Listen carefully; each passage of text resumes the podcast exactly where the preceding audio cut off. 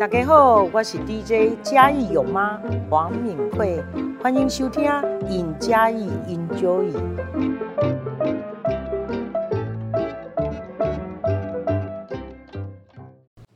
各位听众朋友，大家好，这里是《in 嘉义 Enjoy》，我是节目主持人杨张建南。那今天我们请到了何处工作室的主理人。何博如，博如跟大家打个招呼吧。Hello，大家好，我是博如。其实我跟博如，呃，认识也没多久了，几呃呃一一两年，一差不多一两年，反正是做这个工作才认识。嗯嗯嗯、因为他我也刚回家一两年多，对，差不多。博如也有做我们那个嘛，呃，美术馆的对导览这样子。好，那其实我这几天在爬资料的时候啊，我就看到了一个。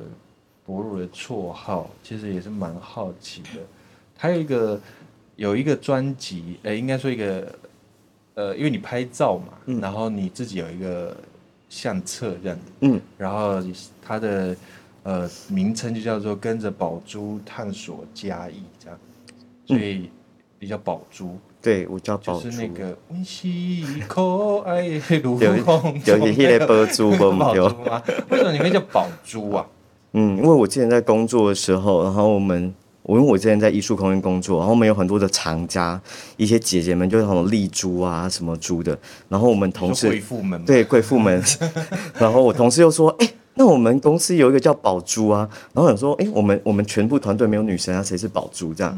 然后说就是你，因为我的英文名字都是直接弄中文名字博如的罗马拼音 P O J U，然后 P O J U 念起来像 Po 珠 Po 珠，像波珠波珠。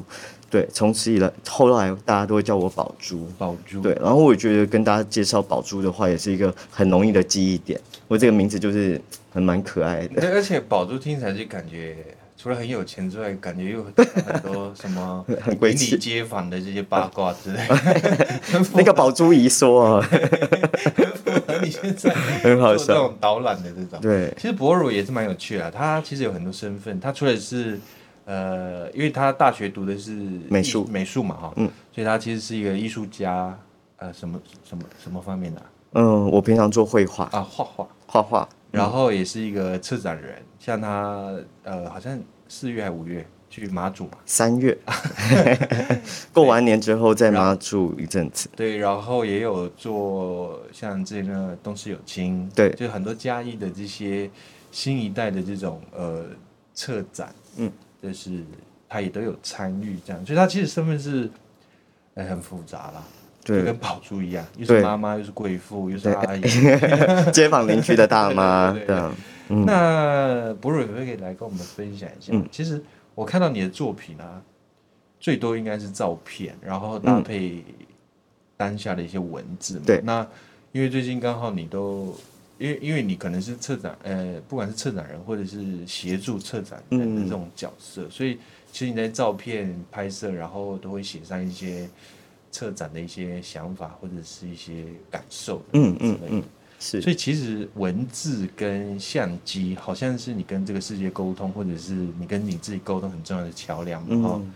那。好像跟你大学学的一点关系都没有，因为你是画画嘛。对，对，没错。对对对，那是不是可以跟大家分享一下？就是说，你是怎么找到，呃，用相机、用文字来，就是记录生活？嗯、因为有些，因因为你是学画画，你既然不是用画画，嗯，那有些人可能是学陶艺的，他们可以用陶艺或或金工等等之类的。是可是为什么你会选择用照片跟文字啊？嗯，其实我在早期。刚会哎，刚毕业开始工作的时候，其实我每天的日记都是画一朵植物，嗯，再结合当天的心情。为什么画植物？嗯，因为我觉得植物很疗愈，而且我画的植物并不是说我去写生的植物，是我想到什么我就让它长出来，它是一朵一朵跟我自己内心连接的植物。就是事实，就是它现实生活没有的只有的植物。对对对。然后后来因为工作一忙，不可能每天，可能还没画就已经睡着了。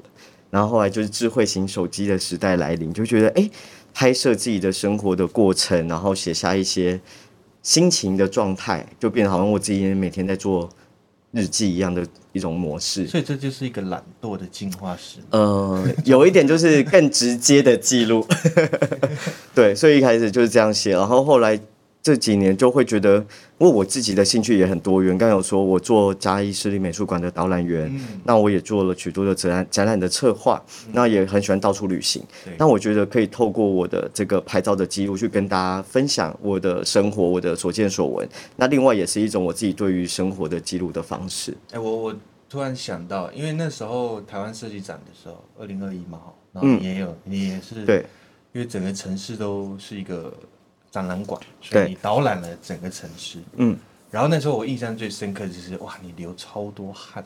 哦，我就是一个很容易暴汗的人。你真的是汗人。呃，汗人。然后我觉得那时候我就，然后你拿着一台 iPad，然后跟大家在那边讲，就是不管是整个街区的历史啊、建筑、人文啊，甚至是比如说庙宇前面那个对联等等之类的啦。嗯，我觉得你怎么会？对于这些东西这么了解啊？除了因为像很多土生土长的家人，也不见得嗯可以这样子这么知道这些东西。嗯、呃，其实我觉得在高中毕业离开嘉义之前，我认认识的嘉义也很少。哦，大概就是哎，哪几天固定的便当店，就是下课之后吃完便当去画室画画。嗯，那。在外地工作绕了一圈，快十年的时候，时间才回到了嘉义。就是因为我们在外面看，你就会觉得什么东西都很新鲜。嗯。可是因为以前对于台嘉义这一块，你就会觉得，哎，都好像就是生活的日常。反而你在外面走了一圈回来，才会觉得嘉义很宝贵，很多东西是别的地方看不到的。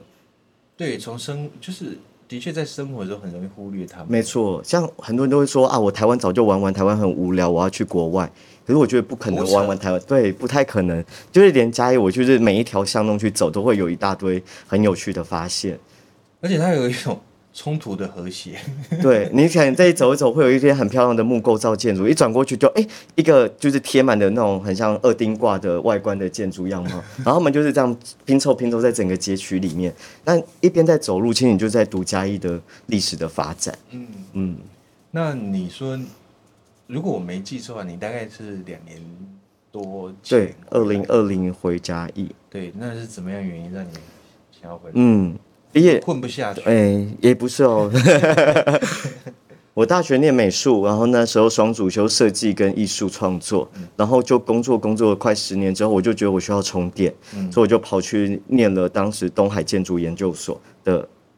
一个学士后建筑，那是我研究所跑去念了一个跟本来工作也没关系的学科。嗯嗯，那刚好遇到那一年过完年疫情大爆发，然后我就觉得，嗯，那我想要留在嘉义休息一下。嗯，对，然后留着留着就刚好遇到了嘉义市立美术馆准备要开幕。哦，对对对，对，它是我留下留在嘉义的契机。对，然后那时候就刚好馆方在找了一位可以做导览员的工作。你那时候被。美术馆打动是因为它建筑的关系吗？嗯，并不是，是因为我觉得终于终于嘉义有一座美术馆，这件事情是让我很兴奋的。嗯，所以你你现在就在那边？我现在就在那边做周末导览员，跟大家说艺术的故事。嗯，哎、欸，其实我我我每次看到像你们这样的，不管是策展人或艺术家，嗯，我都会。每次第一眼就是第一次认识的时候，都会想一个问题：就你们怎么养活自己啊？会不会饿死啊？所以大家说，对，嗯，养活自己这件事情，我觉得念艺术一定比较难，除非你就是像早期都会说啊，艺术家都要过世之后才会赚大钱，因为作品很贵。对，对，对，对，对，可是当代的这种生活的可能性，我觉得。之前在北部工作，我觉得艺术是很日常的。嗯，那回到嘉义之后，我会觉得很多人觉得艺术很有距离感。嗯，可是因为我觉得我可能自己就是充满着那种挑战性性格，我也不是在别人工作公司，呃，早期回到嘉义之后就是单打独斗的工作模式嘛。那我觉得就是试试看有没有可能在嘉义找到一些可以让大家推广艺术的机会。那美术馆的这份工作可能也是我工作的其中的一角。对，可是因为这个工作可以让我接触到很多不懂艺术的朋友，可是他们想要来认识艺术，那我觉得这就是我可以去推动艺术教育的一种视角或方式。那养活自己，我觉得就要到处去接案，所以我很就很喜欢广结善缘。诶，有了设计展的契机，所以一起规划了嘉义市立美术馆的展览。那可能有些商店开始觉得，哎，设计艺术可以作为包装的使用，可能可以让更多的民众去消费，那他们就会来委托我们去做与这些设计的部分。哎，其实这种就是呃很重要的，就是桥梁。嗯，就是传统的或者是就是艺术家，嗯，跟一般民众是，其实他们中间的隔阂非常大。嗯，因为艺术家他可能创出来的东西很很他自己，嗯嗯嗯，那民众可能没办法去抓到那个艺术家他自己想表达的东西，是。或等等之类的，他就需要透过一个啊，叫什么？摆渡人啊，摆渡人，摆渡人就给他，呃，对对，解释。这边的概念接到民众这边，嗯、然后民众的回馈回到艺术家这边，嗯嗯，所以其实他，我觉得这个。其实真的是一件不容易的事，因为他必须要先做很多功课嘛。嗯，除了对艺术家的了解之外，你还是得对民众、对人、嗯、一般人对于展览的这种印象啊、习惯的那些去了解，嗯嗯，才办法做双向的。是这件事情很有趣，就是嗯，可能我早期就是在艺术空间工作，所以久而久之你就会知道你要怎么去把这种看起来很抽象或者是很难懂的艺术，那种比较。平易近人的方式去讲给观众来听，那这些也是我现在在嘉美馆做的一个很像是艺术品的翻译人员的工作，我觉得很像，Okay. 嗯，因为很多当代艺术，很多人这一档美术馆的展览如果很当代，很多人走进去说哦，全全部都看了很多投影机，还有一些不知道什么的里里扣扣，然后都绕一圈就出来了。嗯，我可是对对对，你得去那个北美馆的时候，我就也是在挂了一堆布在那边，嗯，对，嗯。要透过一个解释之后，你会觉得哦，原来如此，那你就不会觉得这些意这些东西的出现是莫名其妙或者它没有意义的存在。对对，对，嗯。然后，哎，我你回来呃，因为这几年嘉义市其实变得很不一样嘛，嗯，觉得说好像很多小店都开啦，是。然后不管是年，我因为我觉得就是因为大家一直强调什么青年返乡或什么，嗯，我觉得我觉得。其实不应该着重在青年啊，只要愿意回到故乡的人，都值得去鼓励他或怎么之类的。嗯，所以这几年来说，很多回到嘉义开店的人越来越多。是你跟这些人接触，同样是回，同样是回嘉义工作，嗯，有没有什么比较有趣的，或者是他们的心态到底是是为了回来看到这个商机回来赚钱呢，啊，还是是？有一个理想，有一个抱负呢，还是纯粹跟你一样想休息？嗯，对。我觉得这两年回嘉义最大的改变是，哎，突然很多巷弄里面都有有些有趣的店出现了。那，嗯，刚好是透过了像去年的东势有情的这个展览的参与，那设计展的参与，还有一些活动的参与，慢慢开始认识了这些年轻的店家。嗯，那这些年轻的店家的主理人，有的是本本身就是嘉义人，那本有些则是因为念完书而留在嘉义的。嗯，然后有时候我会好奇，很多人都会觉得嘉义是一个养老的城市哦。对，早期我们来觉得，可是他们觉得并没有，他们可能也是在外面可能学习过或努力工作过之后，觉得应该要把这些资源带回家义。对，哎，其实我对不起，我打岔一下，我觉得养老这个概念呢、啊，嗯。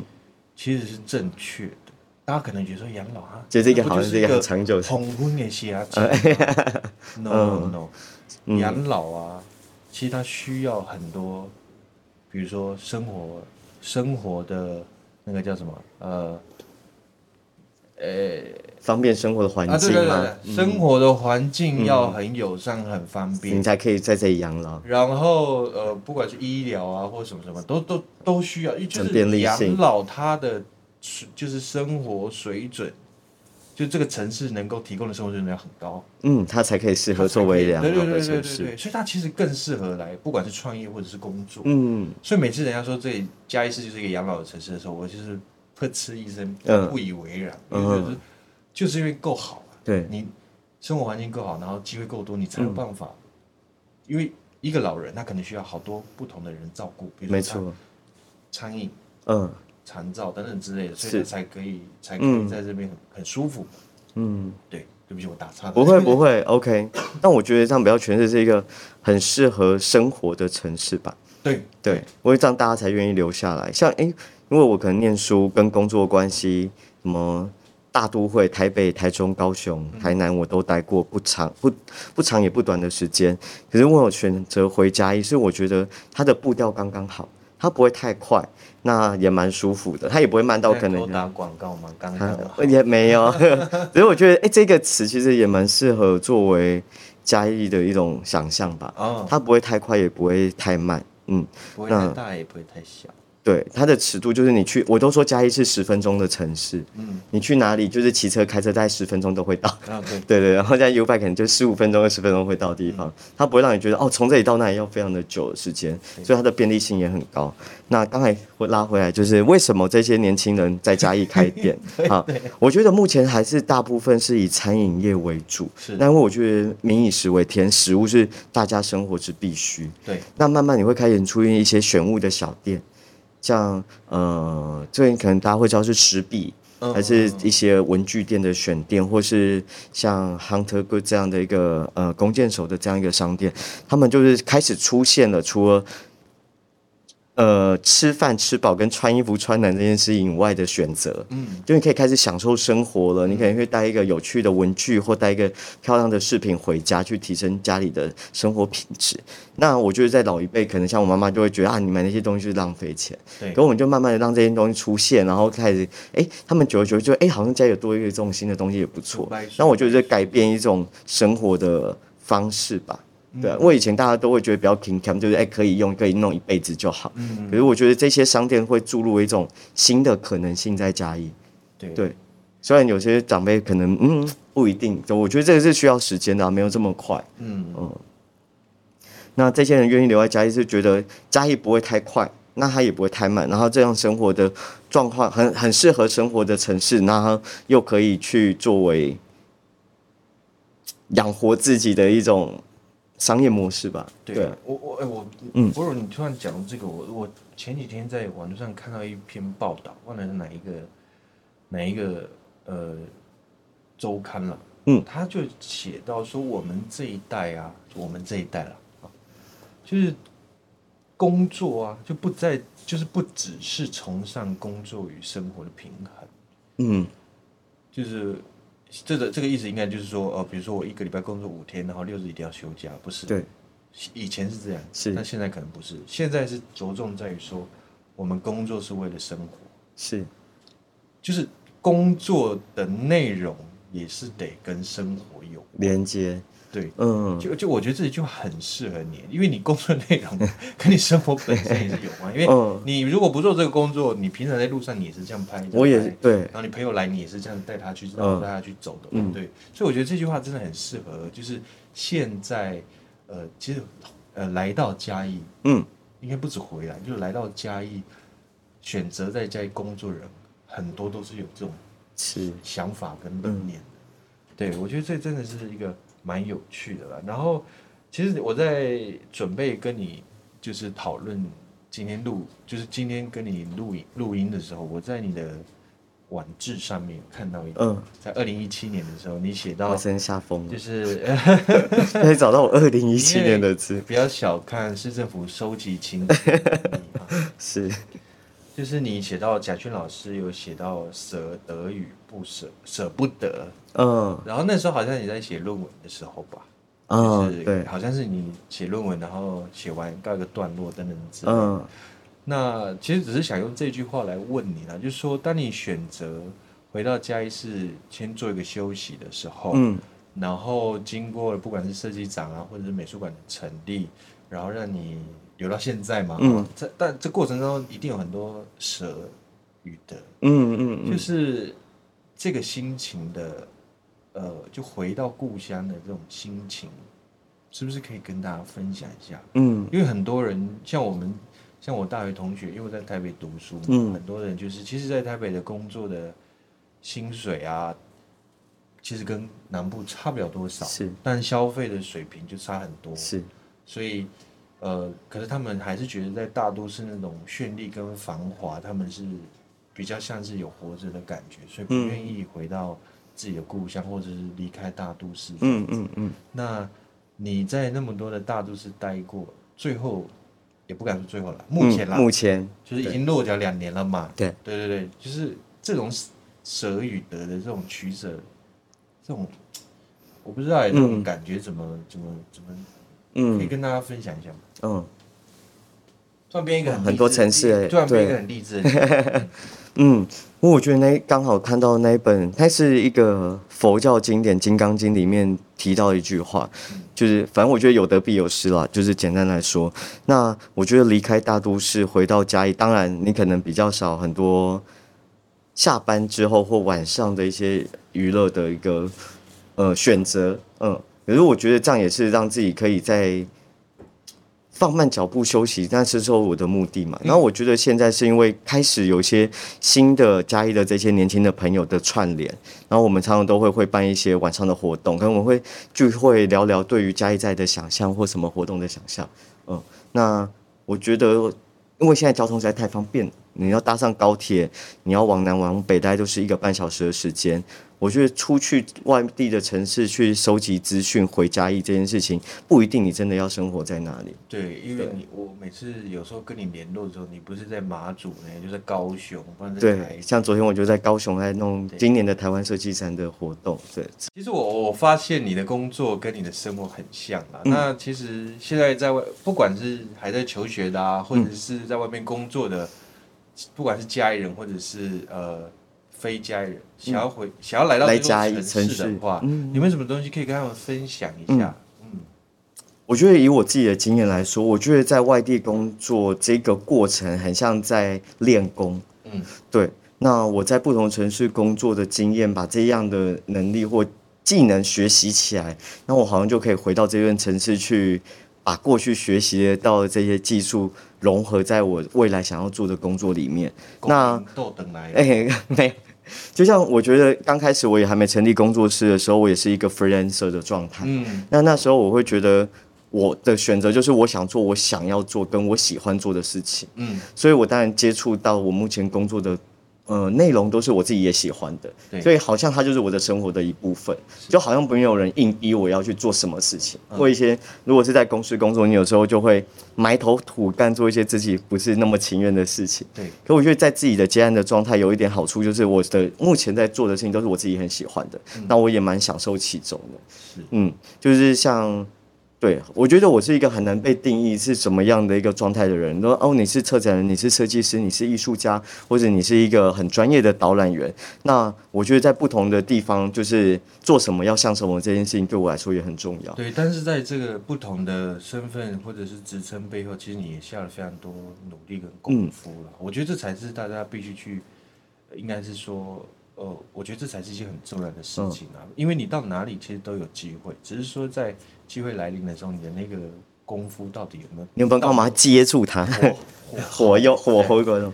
嗯，那我觉得来到嘉义，一是你一定会喜喜欢这座城市，你才会愿意留下来。对那我觉得你要在这边做什么这件事情，其实也是可以慢慢摸索的。嗯，你可以去做一些不同的尝试。那我觉得聊天也是一个很不错的学习的状态，就是。因为我们的生活有时候你，你你对于一些事情想法会卡住了，嗯、那你透过别人一些不同人的经验分享，有没有听到铃声？时间快到了。对，好了，长话短说。呃，长话好，就是希望大家就是可以在这些摸索的过程中找到自己喜欢做的工作跟生活的方式。好，两声铃。今天的节目就到这里，那谢谢何处工作室的宝珠，谢谢建南来跟我们分享。那这里是 in 嘉义 Enjoy，那我们下期节目见喽，拜拜。